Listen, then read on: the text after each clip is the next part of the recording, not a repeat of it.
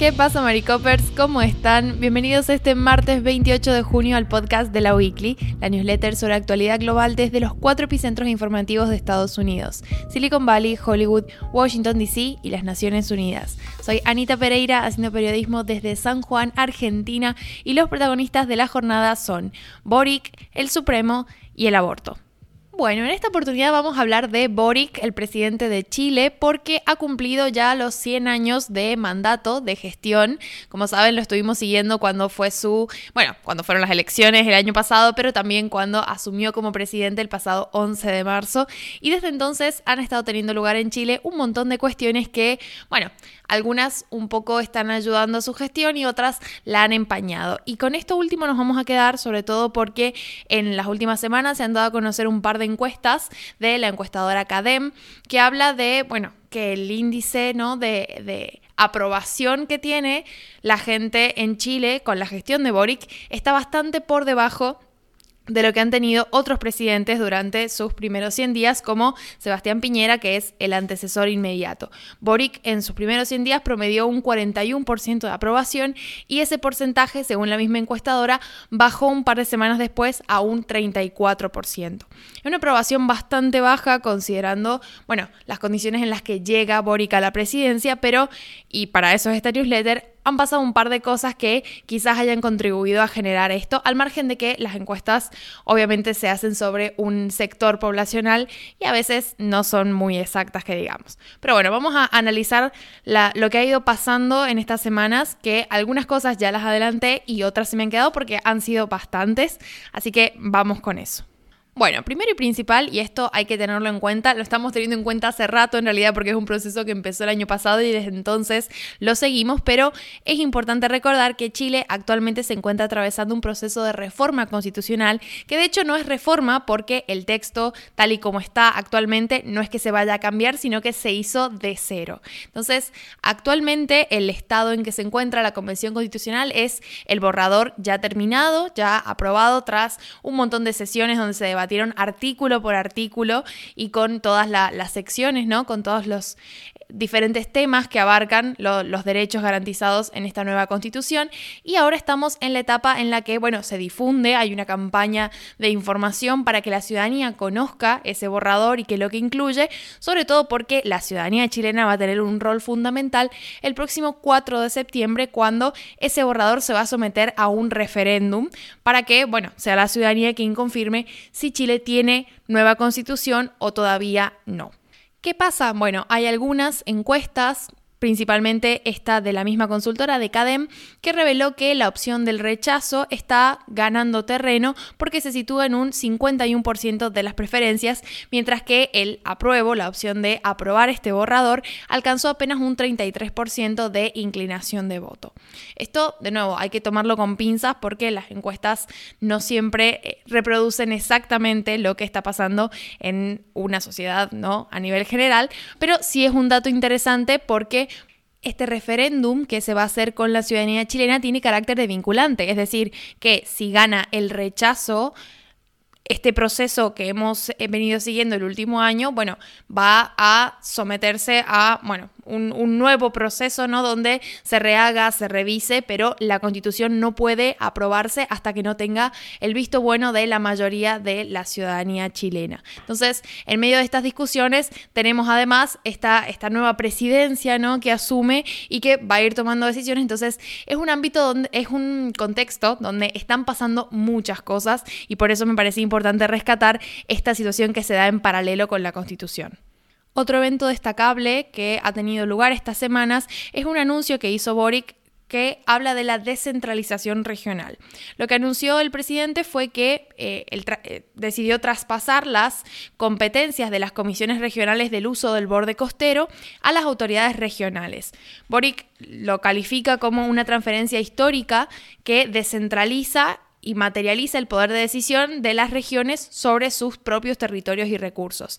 Esto es algo interesante porque forma parte de las propuestas y de las promesas de campaña que hizo Boric. Él antes de, someterse, digamos, a la votación y demás, se reunió con gobernadores regionales del país y acordó que existía, existe en Chile esta necesidad de avanzar hacia una distribución más justa del desarrollo de los territorios. Y esto implica darles a estas gubernaturas mayor poder de decisión sobre, por ejemplo, en este caso, el uso del borde costero. Entonces, es como un primer paso, pero abre la puerta a que, eh, bueno, el presidente evidentemente está tomando decisiones encaminadas a una reforma del territorio, una reorganización territorial que habría que ver qué consecuencias puede traer a, futuro y sobre todo qué malestares puede causar, porque cuando se otorgan competencias, ¿no? Se están restando en otros sectores, entonces eh, puede traer alguna que otra consecuencia.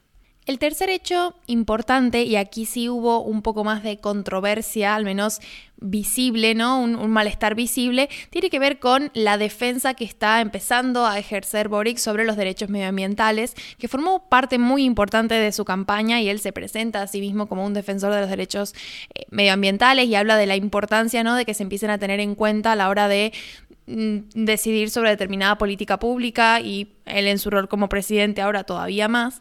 Y esto lo hizo eh, tomar la decisión de cerrar una fundición, la Fundición Ventanas, que está ubicada en la región de Valparaíso y que lleva décadas, llevaba décadas, siendo denunciada por contaminar a las familias de localidades cercanas, las localidades de Quintero y Puchuncaví. ¿Qué pasa? Que este anuncio en un primer momento lo que hizo fue desatar una ola de indignación en los trabajadores de la Corporación Nacional del Cobre, Codelco, y ellos, bueno, empezaron a anunciar manifestaciones, propusieron un paro en, protesta, digamos, por esta medida de gobierno, incluso cuando la administración de Boric había dicho que ningún trabajador iba a perder el empleo. Pero esto básicamente se puede leer como una falta de diálogo porque en negociaciones posteriores Codelco finalmente aceptó cumplir las exigencias medioambientales de esta nueva administración y como de alguna forma aunar esfuerzos para conseguir algunas metas verdes propuestas por el gobierno de Boric, como pueden ser la, reducción de la emisión de gases de efecto invernadero. Entonces, esto en alguna medida se, se solucionó, o al menos esa violencia que se vio inmediatamente al anuncio de Boric, luego con el paso de los días un poco se calmó y se relajó. Ahora bien, el último de los puntos a considerar, esto sí es algo que de alguna forma es como un foco que sigue en activo, ¿no? Porque es una cuestión que el gobierno de Boric todavía no consigue solucionar y de la que yo les hablé hace alrededor de un mes. Imagínense el tiempo que lleva como esto desarrollándose, pero básicamente tiene que ver con la macrozona sureña, que es donde más tienen presencia los grupos mapuches y bueno, eh, durante estos primeros días de la gestión de Boric, hubo una, una, revuelta bastante grande de algunos de los sectores mapuches que básicamente se niegan a dialogar con el gobierno chileno, con la nueva administración, y lo que han hecho es, de alguna forma, escalar la violencia del conflicto, ¿no? Entonces hubieron un montón de cortes de ruta, eh, distintos episodios bastante violentos que los hablé en la newsletter anterior, por eso no quiero repetirlos mucho, está anexada ahí en, en, un link, pero lo importante de esto es que finalmente Boric lo que decide es militarizar esa zona y, bueno, enviar refuerzos extra de las fuerzas policiales para controlar la situación. Esto fue sumamente criticado porque eh, fue parte de la campaña de Boric decir que la constante militarización de la zona hacía que no se pudiera resolver el conflicto y que había que llamar a instancias de diálogo y demás. Entonces, esto fue como contradecirse muchísimo pero también hay que tener en cuenta como varios puntos. En un primer lugar, que la militarización de la zona es acotada, es un estado de excepción acotado, así es como se, define o se explica, porque básicamente la, Fuerza Armada, los militares están en la zona solamente para controlar y resguardar las rutas y los caminos, pero no para intervenir directamente en las comunidades, sino justamente evitar que este tipo de cortes de ruta y demás que estaban efectuando algunos grupos afecten no solamente al transporte, sino a la seguridad de muchas personas que, bueno, en, estos, en estas semanas, ¿no? Donde estuvo el, el conflicto con mayor auge, se sentían sumamente inseguras.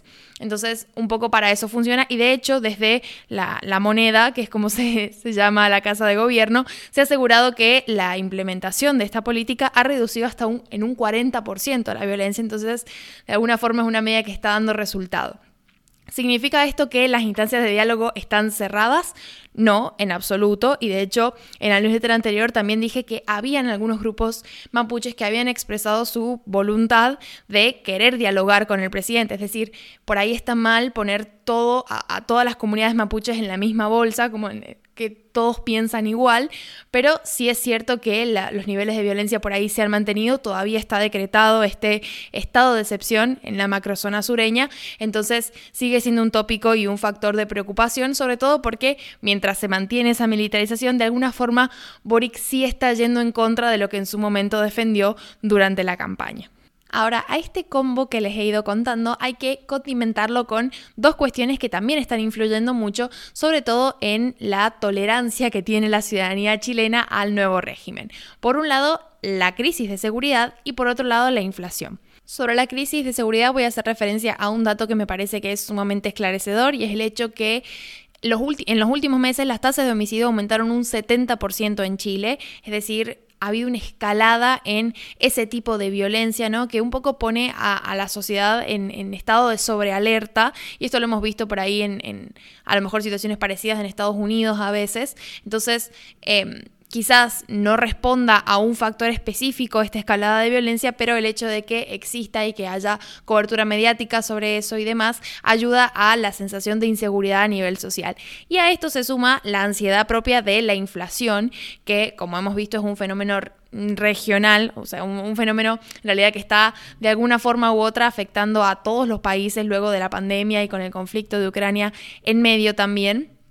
Eh, y que creo que particularmente está siendo un desafío para los gobiernos en Latinoamérica, que es una zona que tradicionalmente tiene problemas para lidiar con el factor inflacionario. Entonces, en Chile lo que estamos viendo es que, por ejemplo, a principios de junio se informó que en abril la inflación anual había alcanzado un 10,5%. Esto sitúa a Chile no solo como el quinto país con mayor inflación de Latinoamérica, sino también el número 25 a nivel mundial, lo cual es bastante.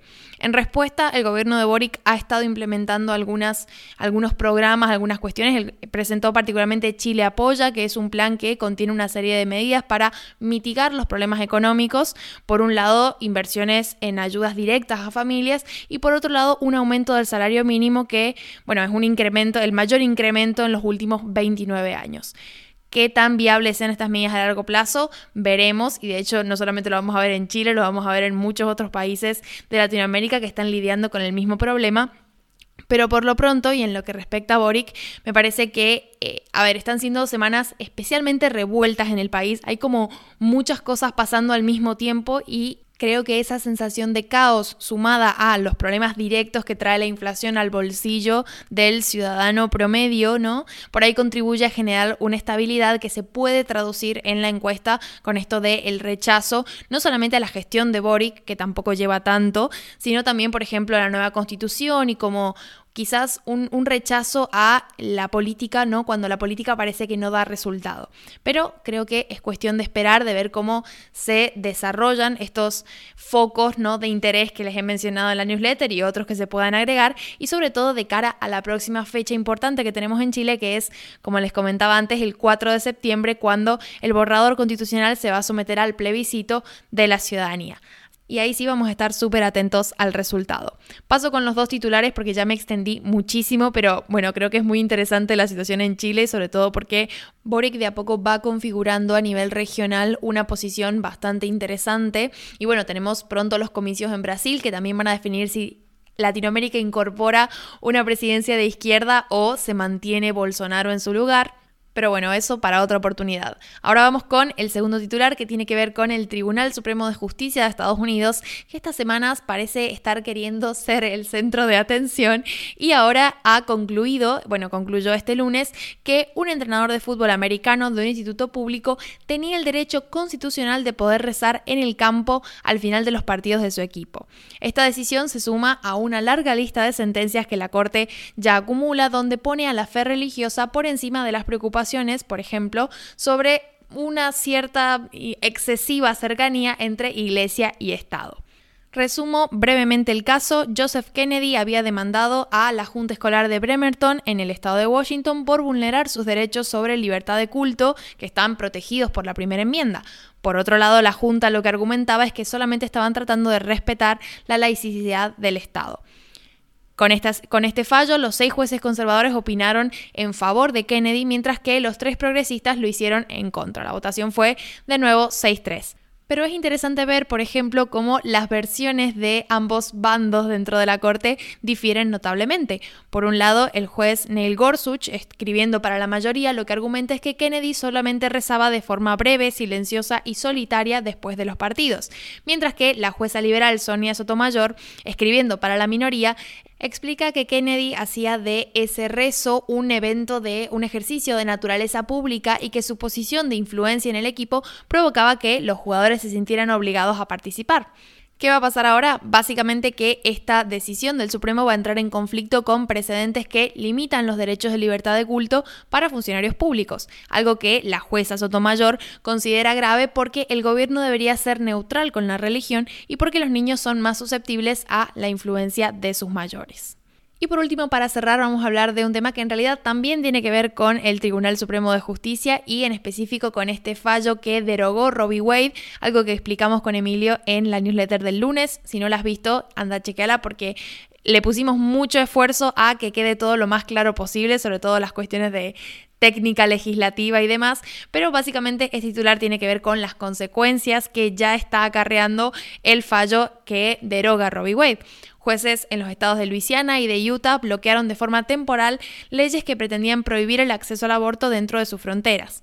También en Texas, Kentucky, Luisiana, Idaho y Mississippi, las respectivas cortes estatales están considerando demandas interpuestas por activistas pro aborto.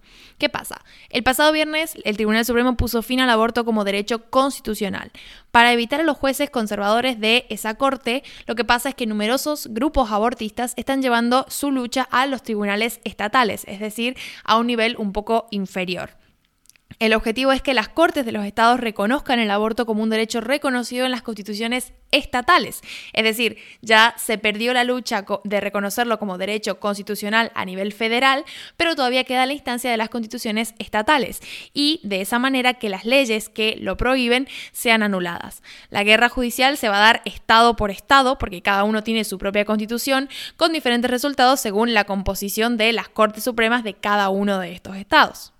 Ahora bien, es probable que los jueces de la mayoría de estados conservadores que están prohibiendo el aborto rechacen reconocer la interrupción voluntaria del embarazo como un derecho constitucional estatal, pero la ley puede ser efectiva en el corto plazo para de alguna forma ralentizar la implementación de estas prohibiciones.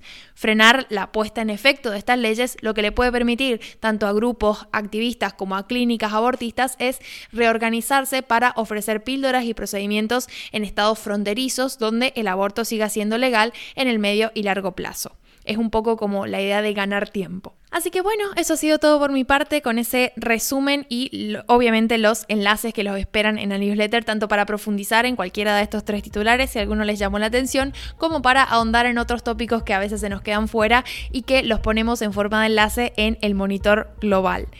Caso contrario, quedan en manos de Emilio el resto de la semana. Adiós.